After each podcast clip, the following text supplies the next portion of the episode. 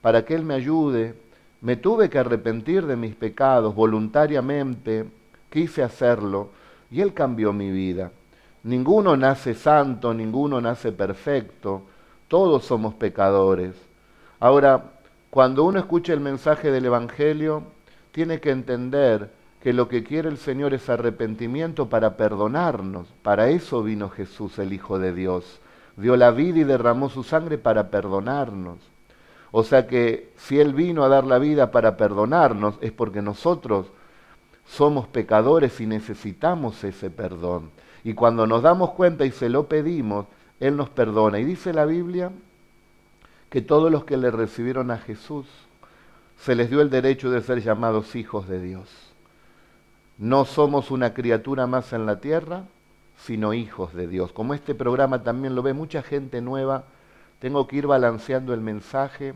Dios le va a hablar a los nuevitos, Dios le va a hablar a la gente que ya tiene muchos años, a los que sirven a Dios. Dios le va a hablar al niño, al adolescente, al joven, al adulto, solo a través del Espíritu Santo.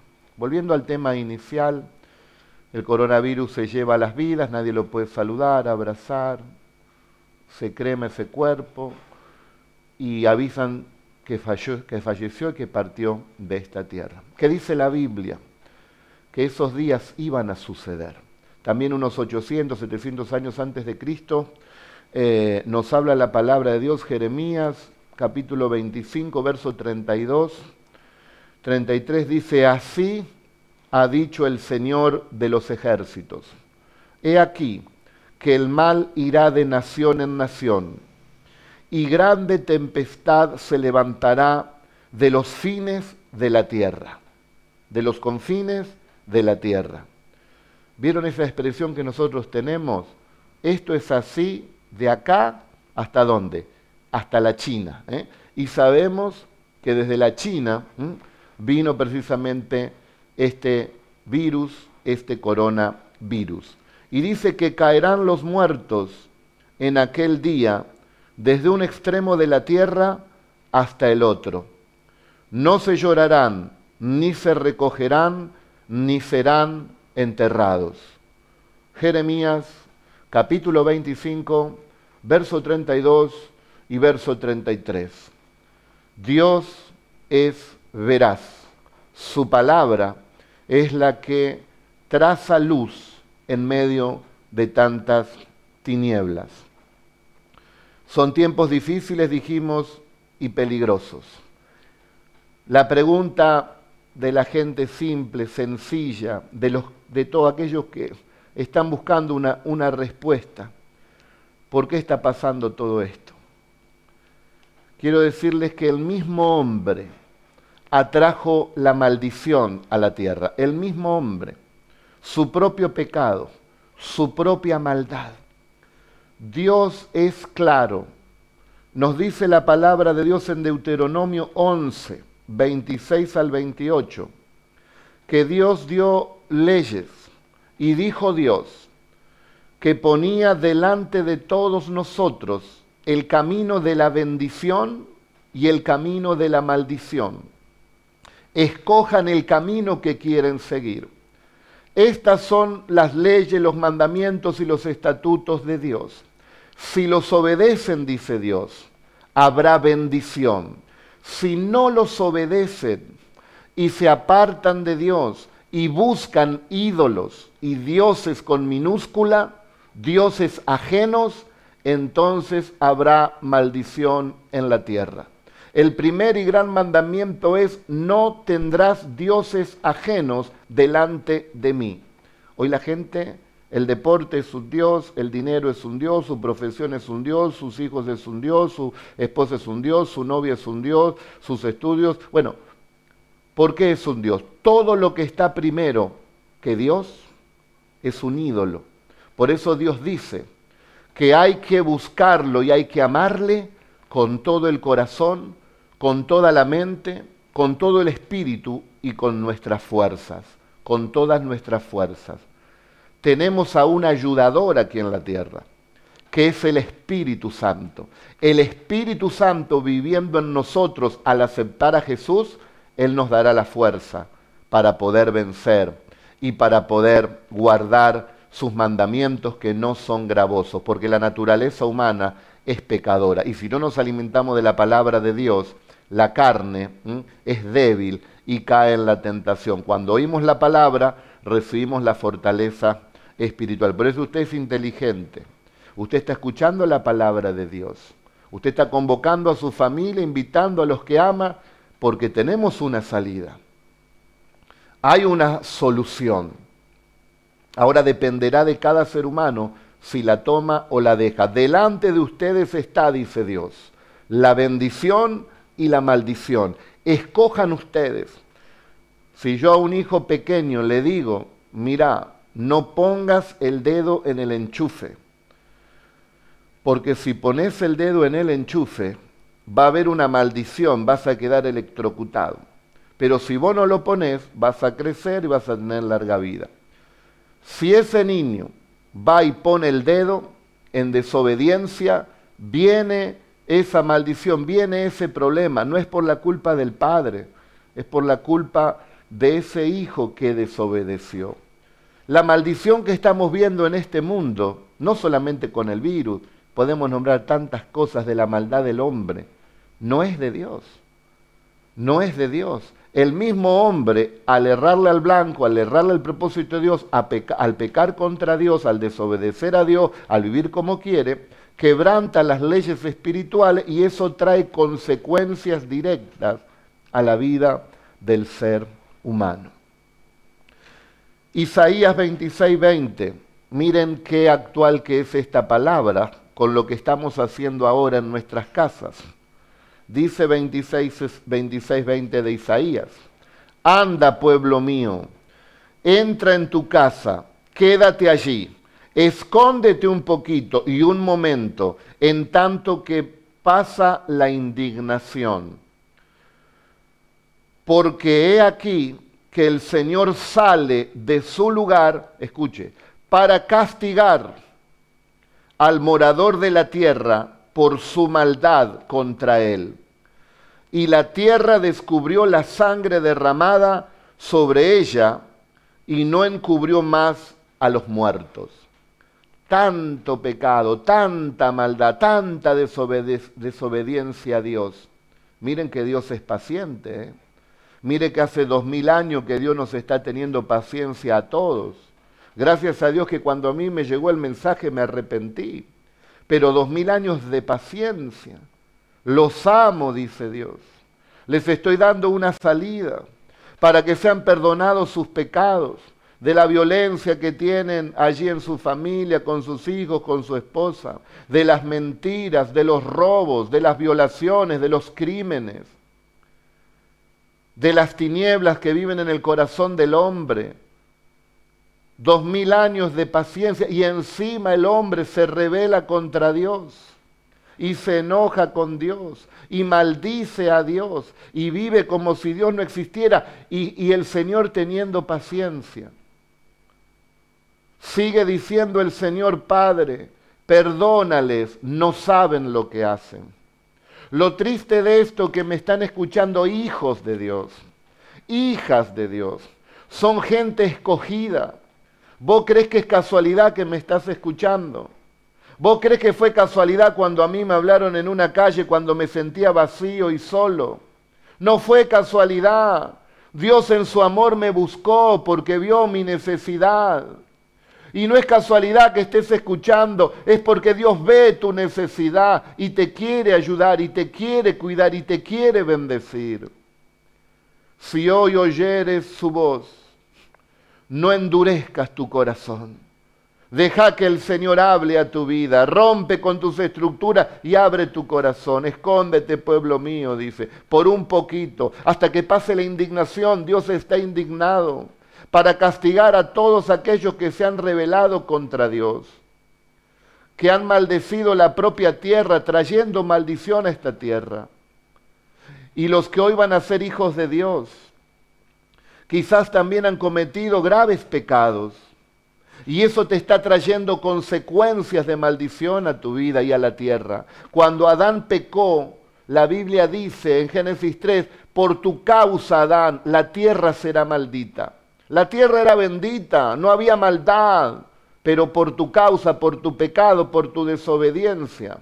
Mirá que Adán podía comer de todos los árboles de esta tierra. Y Dios lo probó. Le dijo, bueno, de este árbol de la ciencia del bien y mal no comas, Adán. Dios lo probó a ver si Adán realmente lo quería, porque Dios quiere gente que lo quiera de corazón, que sea obediente de corazón. Dios, si Él quería, nos podría haber creado a todos nosotros como máquinas, autómatas, robots, que Él aprieta un botón y le adoramos, tú eres Dios, tú eres Dios. No, Dios quiere adoradores que le adoren en espíritu y en verdad, que se hayan arrepentido de corazón de sus pecados, que estén agradecidos por el sacrificio de Jesús y recibir esta salvación tan grande, entender que estamos perdidos sin Jesús. Y entonces esos hijos de Dios, esas hijas de Dios, Dios dice, por falta de conocimiento mi pueblo ha perecido. Cuando falta el conocimiento, el pueblo se desenfrena y perece porque va quebrantando leyes espirituales que ni siquiera las conocía, por no escudriñar la escritura, por no escuchar la palabra de Dios, por no leerla, por no estar en una iglesia donde un pastor le enseñe y pueda recibir el alimento espiritual. Hay leyes. En esta tierra está la hornalla y cerca, ahora que está en nuestra casa, prendés la hornalla. Si vos pones la mano, te vas a quemar. Porque hay una ley que te dice que, te vas a quemar. Es así. La ley de la gravedad, si vos saltás vas a caer. Hay leyes. Y no las quebrantamos porque sabemos que traen consecuencias. Hay leyes espirituales que si no las conocemos y las quebrantamos, van a traer también consecuencias. Por eso Dios nos dio la palabra de Dios. Este es el manual del fabricante. Usted tiene un televisor, usted tiene algún artefacto electrónico, le viene allí con el manual de instrucciones para que usted lo lea y, lo pueda usar aplicando las instrucciones. Entonces le va a funcionar bien, no se va a romper. Dios nos dio el manual del fabricante. Aquí está escrito todo, cómo tenemos que vivir, en nuestra vida interior, en nuestro matrimonio, eh, como padres, en la sociedad, en el trabajo y en todas las áreas de nuestra vida. Aquí está todo. Vuélvanse a Dios y Dios se volverá a nosotros. Entonces Dios, en su misericordia, Él nos tiene ahora en las casas porque también Él nos está cuidando e inspira a las autoridades en su gran misericordia aunque el mundo entero, los hombres y mujeres de esta tierra, merecían castigos por sus maldades, por sus rebeliones, por sus egoísmos. Podemos mandar un, cohete allí a Marte o donde sea y gastar millones y millones y millones de dólares, pero no se nos sensibiliza el corazón para darle un pan o algo para comer a los niños de África o de otras naciones y Dios está viendo la maldad. Jesucristo mismo profetizó. San Mateo 24, 12. Y por haberse multiplicado la maldad, el amor de muchos se enfriará. Entonces Dios tiene paciencia. Pero cuando Dios dice basta, Dios dice basta. ¿Qué padre no corrige a sus hijos? ¿Quién va a querer que lo avasallen y no hacer nada? ¿Qué más dice la palabra del Señor? La palabra del Señor nos dice, Salmo 24, 1, del Señor es la tierra y su plenitud, el mundo y los que en él habitan. ¿De quién es la tierra? ¿De quién es el mundo? ¿De quiénes son cada persona? Son de Dios. Él las creó. Y a todo lo que Él creó, a los seres humanos, les dio la posibilidad de ser transformados de criaturas a hijos de Dios. El que no se arrepiente de sus pecados muere en sus pecados y no es hijo de Dios y no tiene salvación según las escrituras.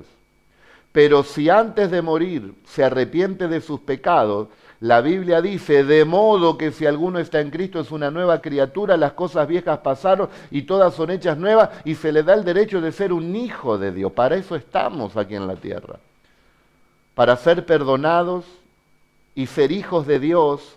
Para eso murió Cristo, porque nos ama tanto que nos quiere en la eternidad. Pero si todos van al cielo, Entonces los criminales, los asesinos, los que no se arrepienten, los que hacen cosas terribles, también van al cielo. Y si todos nosotros somos buenos, porque yo no oí a nadie todavía en esta tierra decir que es malo, cuando vos le preguntás a una persona, no, yo soy bueno, somos buenos si nos comparamos con gente con ciertos pecados, pero ¿qué si nos comparamos con el Señor? Van a florecer un montón de pecados. Y entonces tenemos que arrepentirnos para recibir el perdón y entrar al cielo de Dios, porque en el cielo de Dios entran los pecadores arrepentidos. Yo no he venido a buscar a justos, dice el Señor, porque ¿quién puede decir que es justo, que nunca se equivocó, que nunca pecó? Yo no he venido a buscar a justos, dice, sino a pecadores al arrepentimiento.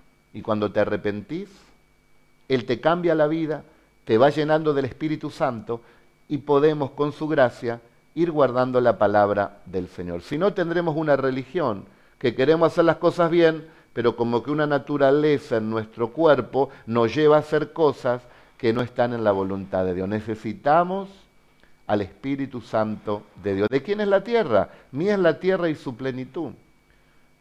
¿Qué dicen los gobernantes del mundo? ¿Dicen eso? ¿O dicen que ellos son el centro del universo? Algunos, gracias a Dios, creen en Dios. Nuestro presidente, gracias a Dios, ha dicho, eh, Dios nos dio otra oportunidad. Bueno, gloria a Dios que cree en Dios, eso es muy, muy bueno. ¿eh? Y oramos por Él y oramos para que todos puedan tener el conocimiento de Dios. Ahora el Señor quiere que demos un paso más todos, no solamente creer, sino obedecer. Porque aún el diablo dice, cree, pero no eh, obedece. Eso dice la Biblia allí en las cartas que habla, habla Santiago. Entonces el hombre está actuando como un usurpador. El hombre hace lo que quiere en la tierra cree que es suya, la usa a su antojo y también la está contaminando. Y dice que Dios vendrá también a juzgar a los que contaminan la tierra. Porque Dios ha dado leyes también cómo tenemos que manejarnos en esta tierra. Pero por el egoísmo y el materialismo estamos destruyendo también la tierra que Dios creó. O sea que póngase en el lugar de Dios por un momento. Usted tiene una casa, usted tiene mucha bondad, ¿no es cierto? Es una persona generosa le dice a una persona ahí que conoce o no conoce, mira, eh, yo no uso esta casa, usala vos, te la, te la presto, usala todo el tiempo que quieras. Mira, eh, tiene agua corriente, tiene gas natural, no te preocupes por las facturas, yo te las pago, no, no te hagas ningún problema. Solo administrala, cuidámela, si crece el pasto, cortalo, dale una pintadita, administrala. Al paso del tiempo, usted ve que esta persona no le corta el pasto, no pinta la casa, eh, sacó las ventanas y la vendió, eh, invitó a unas 40 personas, 50, e hizo fiestas en su casa, va rompiendo todas las cosas. Y cuando usted se quiere acercar a, a esa persona, le dice, no, no, el dueño soy yo, no vos. ¿Cómo actuaría usted? ¿Qué haría usted? Si usted no hace nada, sería un tonto, porque hay leyes que le amparan. Usted algo va a hacer para poner orden, porque si no quedaría, como dije, como una persona necia, tonta, que se aprovecharon de su bondad. Dios tiene mucha paciencia, pero ¿quién cree que Dios es tonto? ¿Alguien podrá engañar a Dios? La Biblia dice, Dios no puede ser burlado, porque todo lo que el hombre sembrare, eso mismo cosechará. El hombre ha sembrado vientos y está cosechando las tormentas, los torbellinos de este tiempo quédense en sus casas hasta que pase la indignación de nuestro Dios, de aquellos que, ha, que lo han enojado y que Él está por castigar, dice, aquí lo dice, al morador de la tierra por su maldad contra nuestro Dios y contra la tierra que descubrió la sangre derramada sobre ella y no encubrió malos muertos. ¿O usted cree que a Dios le agrada que maten gente, que se engañe tanto, que hagan tantas maldades en esta tierra. Que la gente diga, vamos a hacer esta ley, que Dios no nos importa, Dios. Y, y, todo es de Dios acá, ¿eh? Y Dios no va a actuar. Usted no conoce a Dios. Dios sí va a actuar. Y Dios va a mandar su juicio. Pero ¿saben qué? Dios es mucho más misericordioso Y nos está dando la oportunidad del perdón a todos. Porque aún los jueces de la tierra, cuando alguien quebranta las leyes, tiene que aplicar justicia, si no, ¿qué diría usted? Si no aplica la justicia con el asesino y lo deja libre, no, soy bueno, dice el juez, eh, seguí, seguí matando. No, tiene que hacer justicia a la cárcel, hay un castigo. Dios es juez soberano, Dios es un juez justo y Él también hace justicia. Pero antes de la justicia, Él nos da un tiempo para que podamos arrepentirnos. Nos equivocamos, Dios. Perdónanos, Dios. Erramos al blanco, fue la tentación. Perdóname, Dios, perdóname. Y Dios nos va a perdonar. Generalmente buscamos a Dios en los tiempos difíciles. No te sientas mal por eso. Todo lo hemos buscado en un momento difícil de nuestra vida. A mí se me había muerto mi madre cuando yo tenía unos 18 años, tuve un sentimiento de culpa, no le pude dar lo que quería darle, bueno, y me sentí con un vacío y necesitaba ser perdonado por alguien, porque podía estar con mis amigos de aquí para allá, pero no tenía tiempo para mi mamá, y cuando se fue digo, wow, ¿y ahora quién podrá perdonarme? Yo soy el que perdona, dice todas tus iniquidades y todos tus pecados. Jesús es el que nos perdona. Hayas hecho malas cosas o muy grandes o hayas hecho pocas cosas malas, pero Dios nos perdona. Todos somos pecadores y todos necesitamos el perdón de Dios. Dios será amplio en perdonar. ¿De quién es esta tierra entonces? Del Señor es la tierra y su plenitud y todos los que habitan en ella. Escuche a la gente cómo habla, en, todo lo que usted ve por las redes sociales, en la televisión, en la radio, a ver si le dan gracias a Dios. No le dan gracias a Dios, dice Romanos capítulo 1.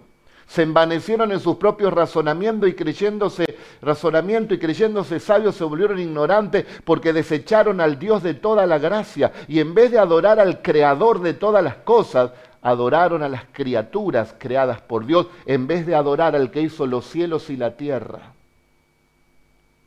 el cual es bendito por los siglos de los siglos. Es a Dios a quien hay que adorar. Es a Jesucristo su Hijo, el que dio la vida por nosotros, a quien hay que adorar. En ningún otro hay salvación o no nos damos cuenta. Nadie dio la vida por ti, solo Jesús. Ese futbolista, ese tenista, ese actor, ese político, ese familiar, lo podés apreciar, pero no dio la vida por vos. El único que te puede salvar es Jesús, el Hijo del Dios viviente. En este tiempo nos lavamos las manos, estamos atentos a la limpieza, excelente. Sean prudentes, porque los hijos de Dios también tenemos que ser prudentes. Nuestra fe no quita la prudencia. Tenemos que ser prudentes. Lave todo lo que tenga que lavar. Pero no se olvide, por favor, de lavar su corazón. El único que puede lavar su corazón es la sangre de Jesucristo en la primera carta que escribe el apóstol San Juan, en el capítulo 1 y en el verso 7, escúchelo bien. La Biblia dice que la sangre de Jesucristo, el Hijo de Dios, nos limpia de toda clase de pecado. Amén. Antes del juicio puede haber arrepentimiento en nuestras vidas, puede haber perdón de Dios y podemos ser librados. Podés leer San Marcos capítulo 1, verso 12. Jesucristo comienza su ministerio. ¿Saben cuáles fueron las primeras palabras de Jesucristo cuando comenzó a predicar? Él dijo así, el tiempo se ha cumplido, el reino de Dios se ha acercado. Arrepentíos y crean en el Evangelio. Para entrar al cielo entraremos con arrepentimiento y con perdón de pecados. Y para ser librados en esta tierra, Dios quiere un pueblo también humillado y arrepentido ante Él. y entonces Dios nos toma como hijos, nos perdona, se restablece la comunión de Dios Padre con nosotros como hijos de Dios y nos irá, sin lugar a dudas, bien. Bendito sea el nombre del Señor. Dios está en control. Usted le está buscando a Dios. En el libro de Proverbios 1.7 dice, el principio de la sabiduría es el temor a Dios. Présteme atención, yo no le tengo miedo a Dios que está con un látigo y me está mirando el error y la falla, no, yo tengo hijos también. Yo no ando mirándole el error, yo les amo. Y si veo un error, lo paso por alto. Y si veo que puede tener consecuencias, lo corrijo. Pero uno cubre siempre y ayuda a sus hijos. Dios no está mirando mis errores con una lupa para castigarme. No, yo mismo de mi interior me doy cuenta cuando le fallo a Dios y le pido perdón. ¿Y cómo que tiene temor, pastor, a Dios? Claro, yo tengo un temor reverente. Él es Dios, Él es mi Padre.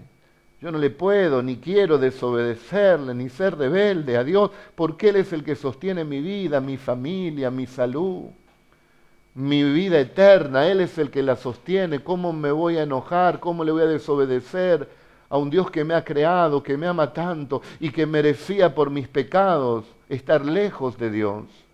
Porque yo también me rebelé contra Dios. Pero Él me perdonó y me dio otra oportunidad y la supe aprovechar. Y desde ese día nunca más me aparté de mi Dios.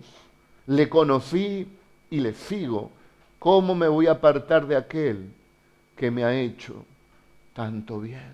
Mi corazón se quebranta, mi corazón se quebranta porque el Espíritu Santo está también quebrantado y llorando por aquellos que no le conocen y que son duros, donde hay un Dios de amor que nos dice, les he dado a mi Hijo. Les he dado a mi Hijo Jesucristo para salvarlos, para darle la puerta de salida a sus problemas, a su condenación, a sus pecados. ¿Qué han hecho con Jesús?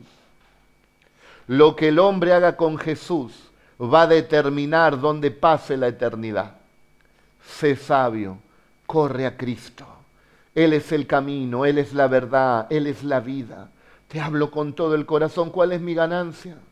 ¿Cuál es mi ganancia aquí? ¿Sabes cuál es mi ganancia? Que cuando esté delante de Dios yo haya cumplido mi ministerio de haberte predicado la verdad, de que te puedas salvar, de que pueda abrirte los ojos por la gracia del Señor. Cuando preparo los mensajes, sobre todo los mensajes apocalípticos que lo hablo al final de esta charla, me encomiendo al Espíritu Santo porque si no, ¿cómo podrán entender del otro lado? Espero que me entiendas.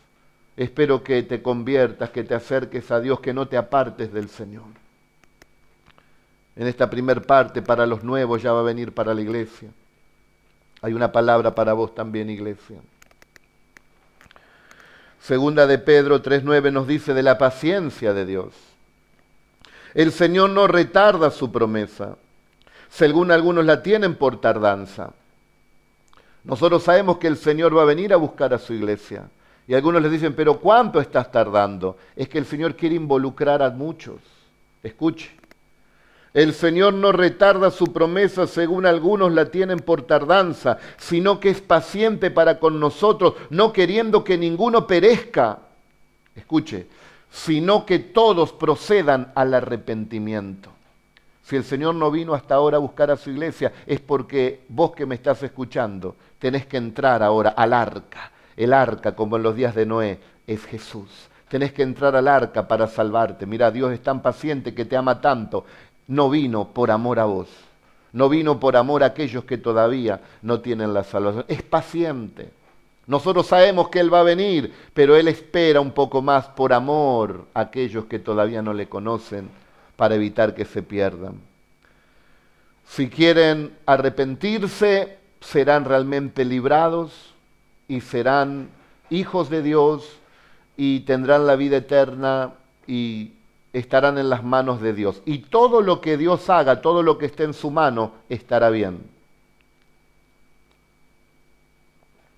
No me promete a mí ni te promete a vos un camino de rosas. Hay rosas hermosas en este camino con lindos perfumes. Ver a mi familia, ver a mi esposa, ver la bendición de Dios, ver los hermanos en la iglesia, sentir su presencia, tener la vida eterna, rosas, flor, perfume. Pero también hay pruebas. Pero no nos vendrá prueba que no podamos soportar. Y así como vino la prueba, viene la salida. Y todo lo podemos en Cristo que nos fortalece. Así que, según vengan los días, Dios nos dará las fuerzas para también enfrentarlos, porque tenemos la autoridad para vencer en el nombre de Jesús y para saltar los obstáculos con la ayuda de nuestro Dios. Corran, corran a buscar el perdón de Dios. Si alguien se apartó, corra en esta noche y reciba el perdón del Señor. Dice San Lucas 24, 47 al 49. Así está escrito, y así fue necesario que el Cristo padeciera y resucitara de los muertos al tercer día, y que se predicase en su nombre el arrepentimiento y el perdón de los pecados, comenzando desde Jerusalén hasta todas las naciones. Eso es lo que estamos haciendo acá.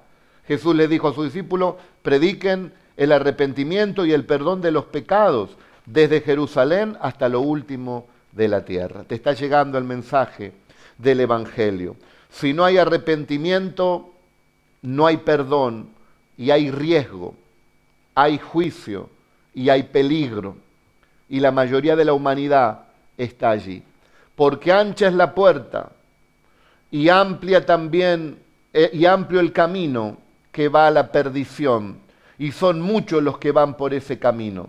Porque estrecha es la puerta y angosto es el camino que va a la vida eterna, y son pocos los que le hallan.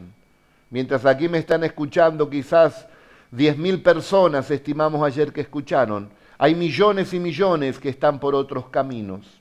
Por eso, así como esta pandemia va tocando distintos países del mundo con su maldad, tenemos el remedio para que también corra por las naciones del mundo a través de esta tecnología, para que tengan el antídoto, para que tengan a Jesús, para que tengan primero la salvación eterna, la vida eterna, el perdón de pecados, y después se hará la voluntad de Dios con cada uno de nosotros, ni un día antes ni un día después. Cuando Dios lo establece, ahí estaremos con Él, porque ahora somos de Dios.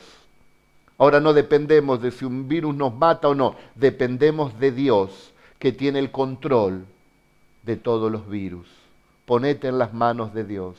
Lo que está en la mano de Dios, no hay nada ni nadie que se lo va a arrebatar.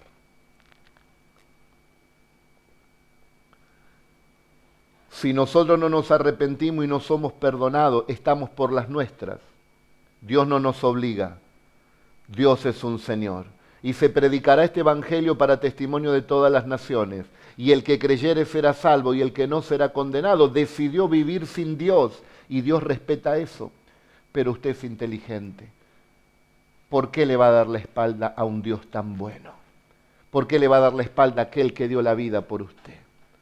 No siga el camino ancho, siga el camino estrecho, siga a Jesús. Yo soy, dijo él, el camino.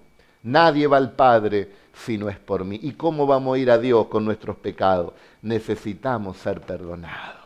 Hay una puerta grande de perdón que puede evitar consecuencias en tu vida y está disponible de manera gratuita para vos. Me ve gente de otras provincias, de otras ciudades, de otros países, quizás nunca los vea personalmente, ni tenga un contacto con ustedes, pero un día les veré en el cielo si tienen a Jesús y de eso se trata este mensaje de la vida eterna. Escuche, el corazón quebrantado y humillado no despreciará nuestro Señor.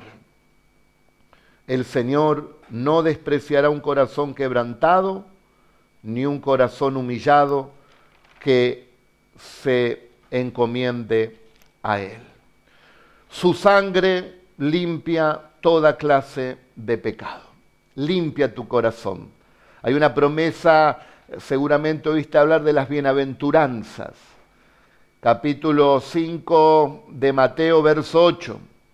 Bienaventurados los de limpio corazón, porque son precisamente ellos los que verán a Dios, el único que nos puede limpiar el corazón de tantos virus de pecado es el Señor. Ese virus de pecado es el que realmente mata porque te quita la oportunidad de entrar en la eternidad con Dios. Cristo solucionó ese problema perdonándonos y diciéndonos, el que viene a mí, yo no le echo fuera. Estás cargado, estás trabajado, estás con pecado, vení a Él. Él te perdonará, hallarás descanso y te dará una nueva y mejor vida. Hebreos 9:22, sin derramamiento de sangre no puede haber perdón de pecados.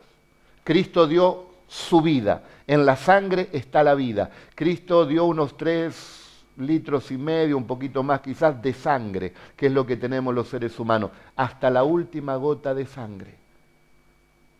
Esa sangre tiene el poder para perdonar a todos los hombres de esta humanidad. Pero se lo tienen que pedir, lo tienen que aceptar y el Señor será amplio en perdonar, como les dije. Entonces, sin esperar más, ¿qué les parece si hacemos una oración? Alguno puede decir, bueno, pero ese arrepentimiento puede ser para la gente muy pecadora. Todos somos pecadores delante de Dios. Y si no nos arrepentimos, no vamos a entrar al, al cielo. Mirá lo que dice la Biblia. Acá la tenés, ¿eh? San Lucas 13, con todo mi respeto. San Lucas 13, en cualquier Biblia lo podés leer. Son palabras de Jesús, yo te las voy a leer. En este mismo tiempo estaban allí algunos que le contaban acerca de los Galileos cuya sangre Pilato había mezclado con los sacrificios de ellos. Respondiendo Jesús les dijo, ¿pensáis que estos Galileos, porque padecieron tales cosas, eran más pecadores que todos los Galileos? Os digo no, antes si no os arrepentís todos, pereceréis igualmente. O aquellos dieciocho sobre los cuales cayó la torre de Siloé, y los mató, ¿pensáis que eran más culpables que todos los hombres que habitan en Jerusalén? Os digo no, antes si no os arrepentís, todos pereceréis igualmente. En mi Biblia está en rojo las palabras que hablaba directamente Jesús. O sea que son palabras de Jesús. Yo decidí aceptarlo. Ahora la decisión es tuya de aceptarlo ahí donde estás porque con los pecados no entraremos al cielo, pero Cristo murió y nos solucionó el problema perdonando cada uno de esos pecados. Con arrepentimiento entraremos al reino de los cielos.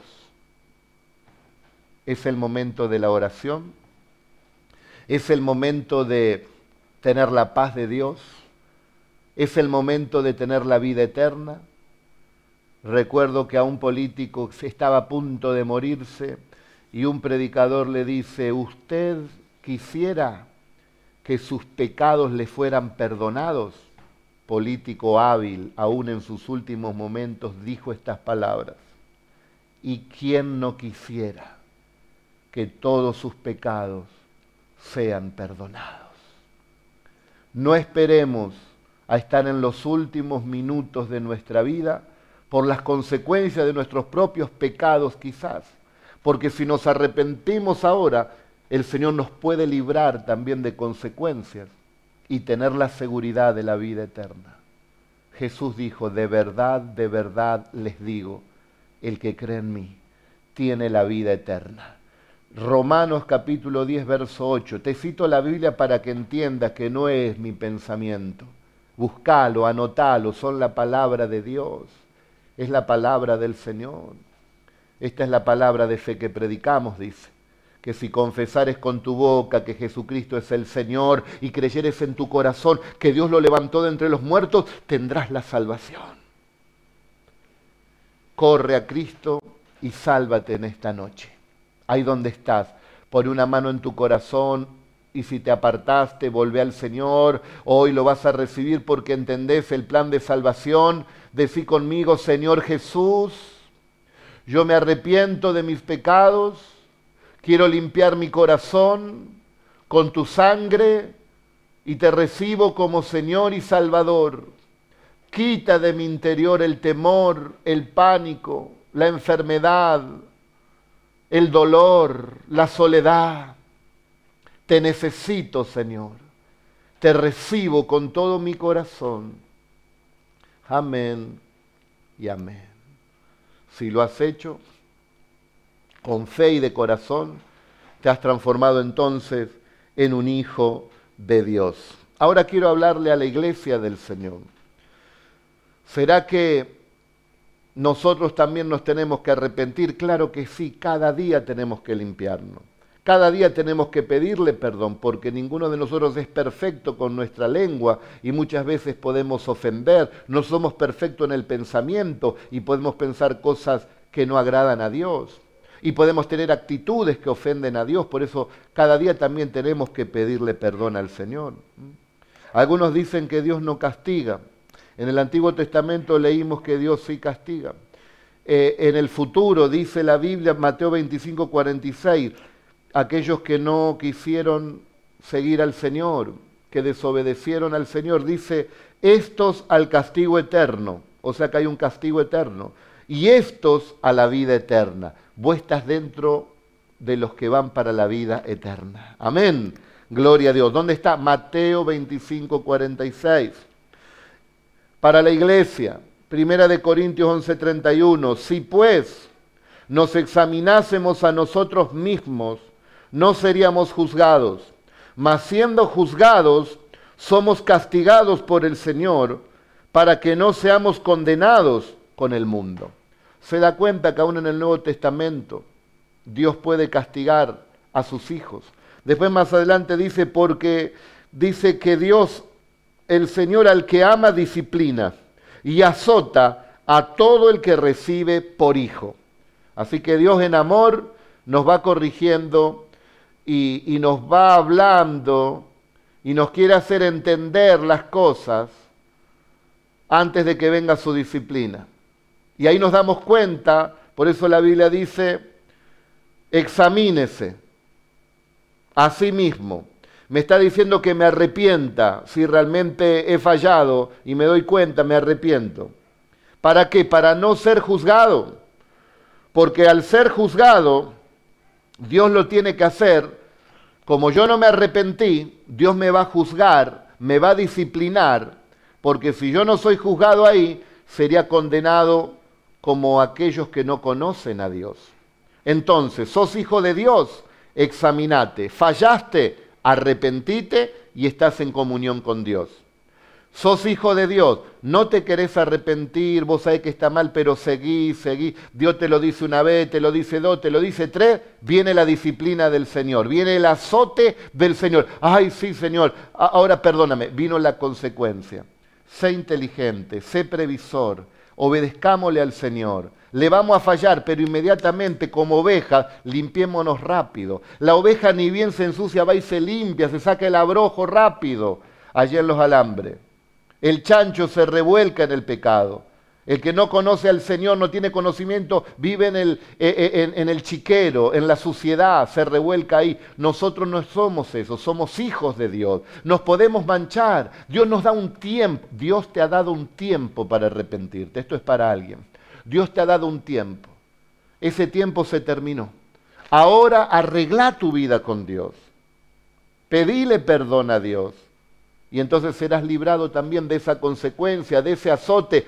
No crea que Dios se agrada con el azote. No crea que Dios se agrada con el castigo. Dios lo quiere evitar, pero a veces no tiene otro remedio porque somos duros y rebeldes.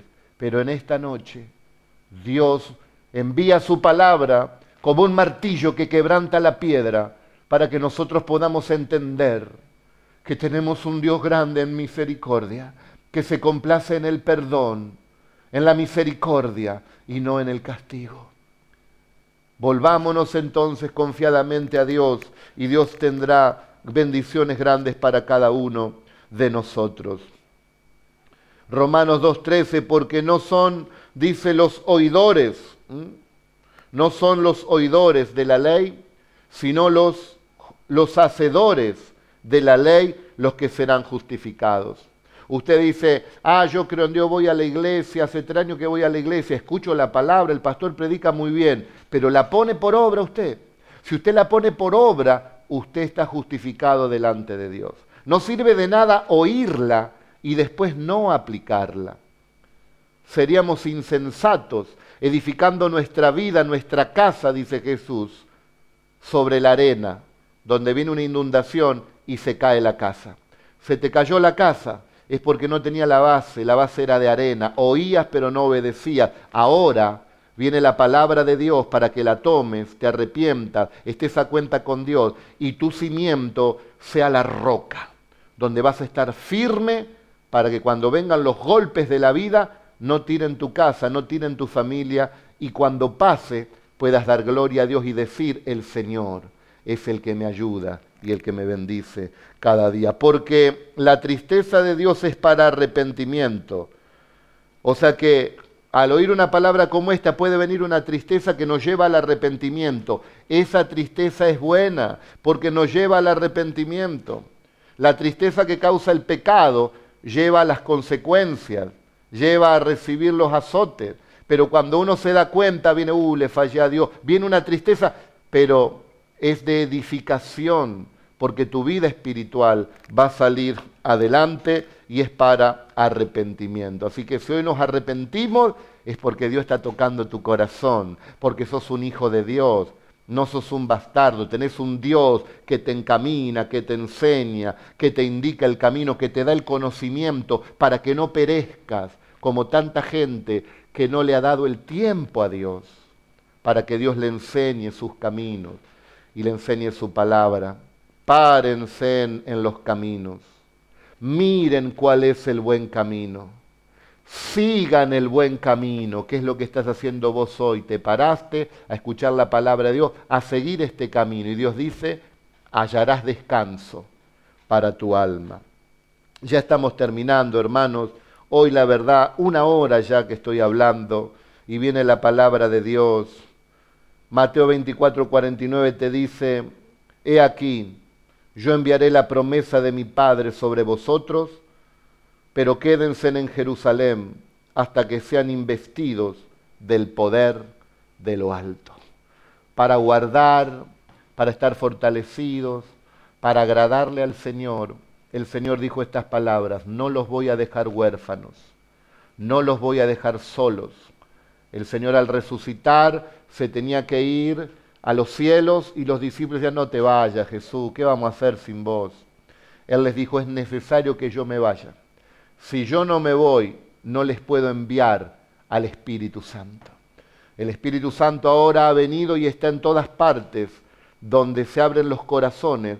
El Espíritu Santo viene y es la promesa de Dios en nuestras vidas que nos guían, nos fortalecen y nos consuelan para poder seguir este camino. Ahí donde estás, quiero orar para que el Espíritu Santo venga sobre ti. Cerra tus ojos. Algunos lo van a sentir.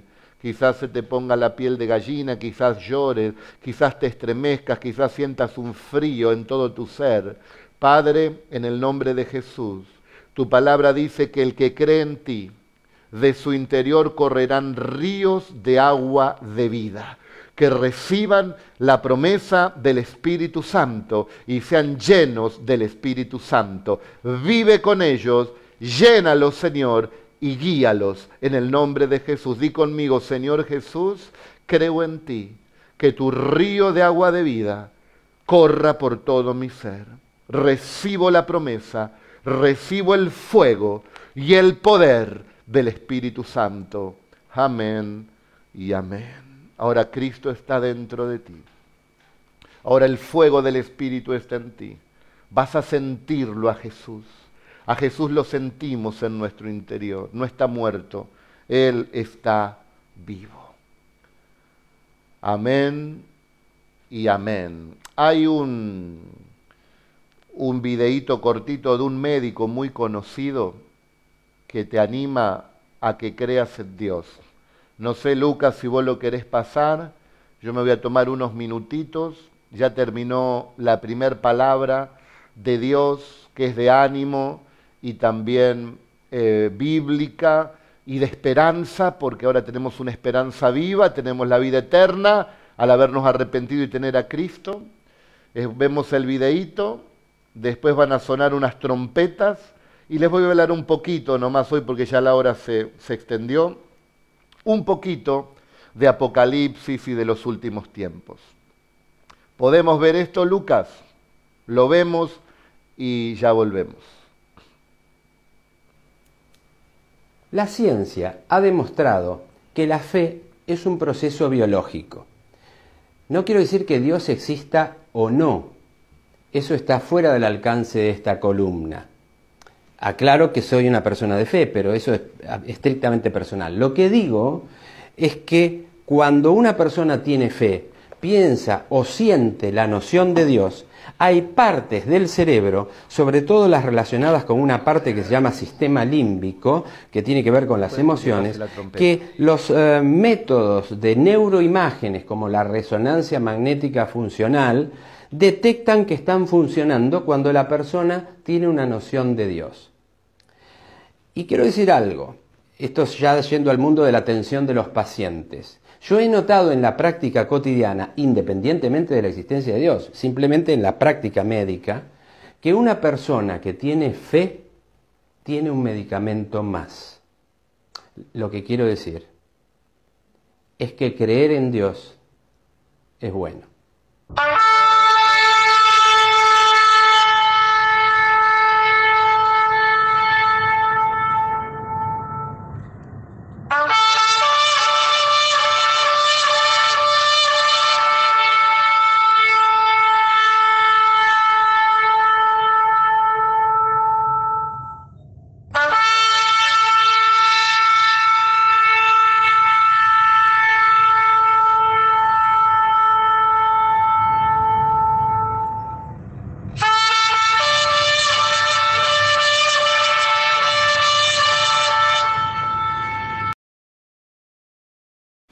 Unos diez minutitos más, hermanos. El que quiera quedarse a escuchar un poco acerca de estos tiempos, se puede quedar. Hay libertad. Dice la Biblia en segunda de Pedro 3:15, tener entendido que la paciencia de nuestro Señor es para salvación, como también nuestro hermano Pablo, según la sabiduría que le ha dado os ha escrito casi en todas sus epístolas hablando de ellas, de estas cosas, entre las cuales hay algunas difíciles de entender, las cuales los indoctos e inconstantes tuercen, como también las otras escrituras para su propia perdición. Pedro estaba diciendo de que Pablo estaba enseñando acerca de los tiempos finales, pero bueno, no todos lo podían entender. Y también nos damos cuenta que uno habla y quizás no todos lo puedan entender, pero esto no se aprende un día para el otro, siempre vamos a ir tomando la enseñanza e ir aprendiendo. Y algunos recién ahora están empezando a escuchar todo lo que la palabra del Señor decía para estos tiempos. Pero creemos también que el Espíritu Santo, bueno, les puede guiar y les puede inspirar. Dice la Biblia que el Espíritu Santo es el que convence de juicio, que convence de justicia y que convence de pecado, es a través del Espíritu Santo. Hoy simplemente, bueno, les quería decir que mm, a pesar de todo lo que se viene, como hemos hablado ayer, hay una salida. El pueblo del Señor está esperando a Jesús. La Biblia le llama el arrebatamiento, está en 1 de Tesalonicenses 4:13. Tampoco queremos, hermanos, que ignoréis acerca de los que duermen, para que no os entristezcáis como los otros que no tienen esperanza. O sea que los que tenemos esperanza en Cristo Jesús, tenemos eh, la dicha de saber que Él nos va a venir a buscar.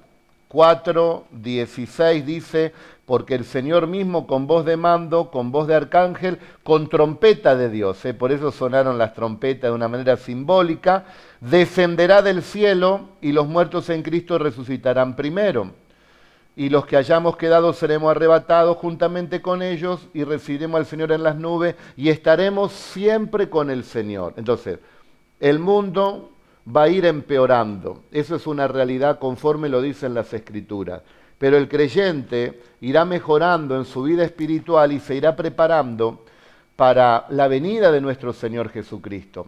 En Apocalipsis 3.10 dice que Dios librará de la hora de prueba que vendrá sobre el mundo entero a toda los librará aquellos que guarden la palabra de su paciencia. Los librará de esa prueba. Hoy hay una prueba a nivel mundial y es Dios el que promete librarnos de esa prueba.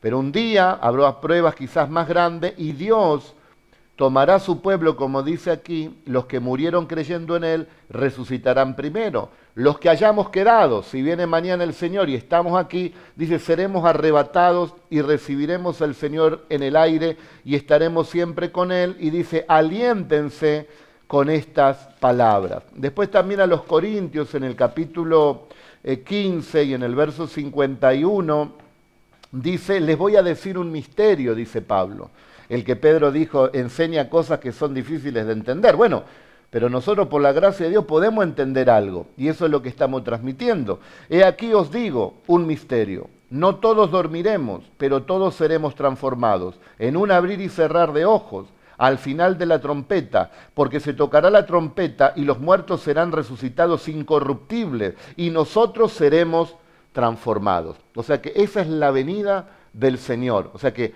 hay una salida. Si el mundo va empeorando, nosotros estamos esperando al Señor.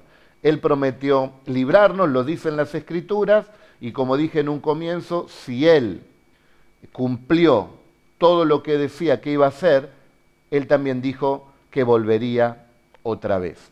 Para que usted pueda informarse, para que usted pueda conocer más acerca de estos temas, le invito a que vaya a nuestro canal de YouTube y, y busca allí Reb Luis Forza o Iglesia Cristiana de La Plata.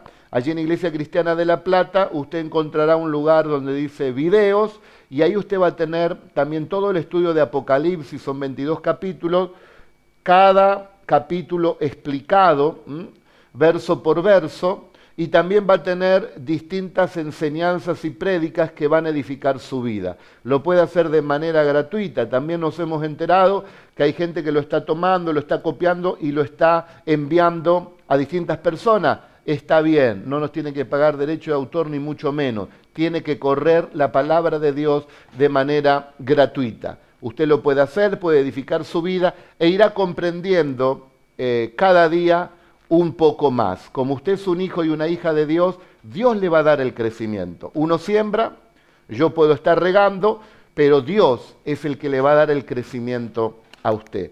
Así que mañana voy a estar hablando acerca, bueno, de, del capítulo 20 de Apocalipsis, lo que va a pasar, todo el sistema quizás de microchip, eh, todo el tema del anticristo, eh, el reinado de Cristo por mil años aquí en la tierra, lo que tienen que hacer aquellos que se quedan, los que no se van en el arrebatamiento que le hablé de 1 Tesalonicenses 4 y 6, 18.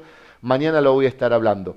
Pero nosotros tenemos que estar preparados para este acontecimiento de la venida del Señor que viene a buscar a su iglesia. Si vos aceptaste a Cristo, sos parte de la iglesia y es tiempo de madurar, porque Cristo va a llevar un fruto maduro, ¿eh? no una planta verde, tiene que ser con fruto. Entonces tenemos que crecer y desarrollarnos en este tiempo para que cuando Cristo venga a buscar a su iglesia, encuentre una iglesia preparada, una iglesia madura, con el conocimiento y que hace también su voluntad. Y con esto voy a terminar. Yo sé que tiene que ir a cocinar, hermana, eh, ya vamos a estar terminando. Le dejo esta, esta parte también de la Biblia, que está en, en San Lucas, capítulo 17, en el verso 26. Dice, nos habla acerca de estos tiempos, cuándo será, 17-26. Dice que será la venida del Señor como en los días de Noé. ¿Cómo eran los días de Noé? Mucha violencia. Piense, ¿habrá violencia en este tiempo? Son los días también de Noé. Dice que, escuchen, miro que es gente. Dice que la gente comía, bebía, se casaba, se daba en casamiento, se separaba, se volvía a casar, hasta el día en que entró Noé en el arca y vino el diluvio y lo destruyó a todo. Asimismo, como sucedió también en los días de Lot. En los días de Lot comían, bebían, compraban, vendían, plantaban, edificaban, mas el día que Lot salió de Sodoma, llovió del cielo fuego y azufre y los destruyó también a todos.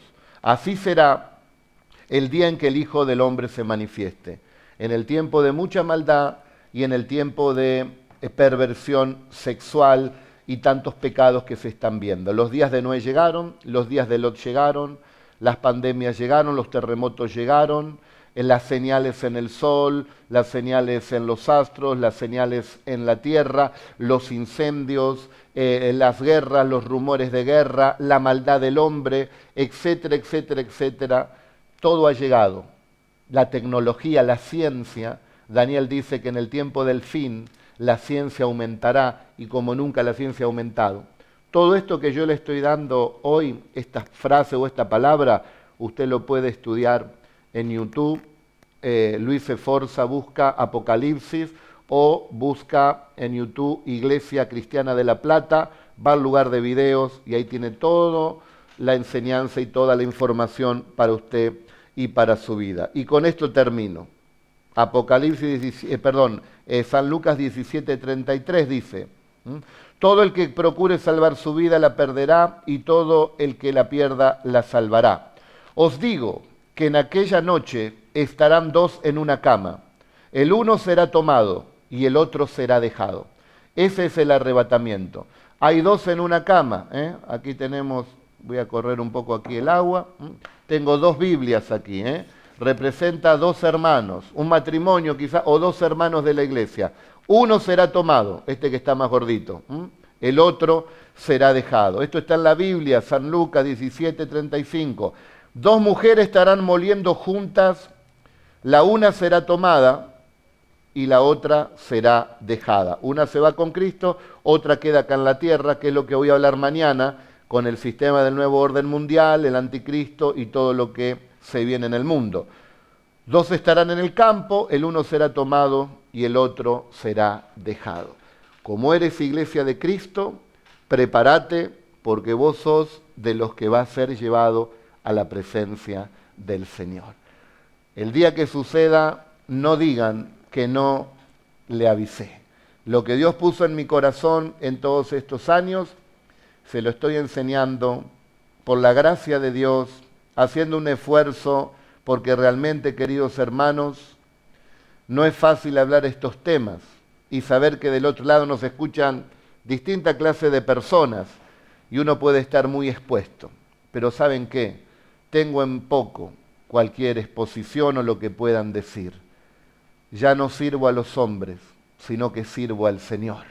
Y lo que a mí me interesa es lo que piensa el Señor de mí. Y yo les estoy hablando la palabra de mi Señor. Que el Señor los bendiga, los abrazo a la distancia y mañana seguimos con una palabra de fe y esperanza. Voy a ser más corto, ¿qué le parece? y vamos a hablar contundentemente también Apocalipsis. Que Dios me los bendiga mucho, los queremos y dale para adelante. Vos no sos como aquellos que no tienen esperanza.